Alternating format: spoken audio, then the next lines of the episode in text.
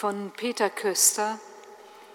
Mit dem Einzug in Jerusalem nähert sich Jesus dem Ziel seiner Reise vom Ölberg her. Er will die Botschaft von der kommenden Gottesherrschaft auch im geistlichen Zentrum seines Volkes verkünden, an jenem heilsgeschichtlichen Ort, der mit dem Schicksal Israels in besonderer Weise verbunden ist.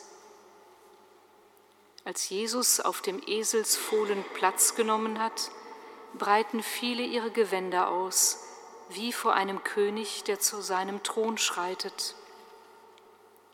Doch die Hosianna-Rufe und Segensworte kommen nicht von der Bevölkerung, sondern allein aus dem Kreis seiner Anhängerschaft.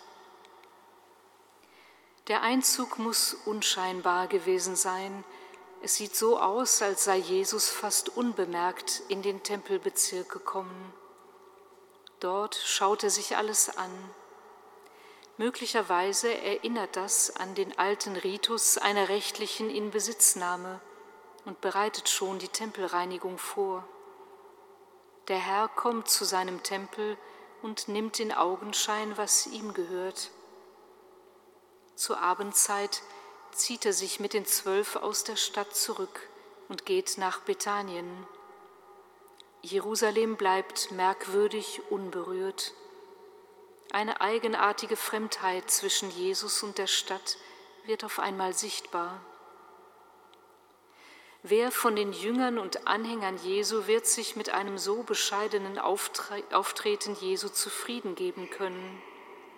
Wer ahnt schon, dass sich die Vision seines Herzens erfüllen wird, abseits von dem, was in den Augen der Menschen groß ist? Die Betrachtung der Geheimnisse der Passion wird es an den Tag bringen, von welchem Jesusbild ich mein Leben bestimmen lasse.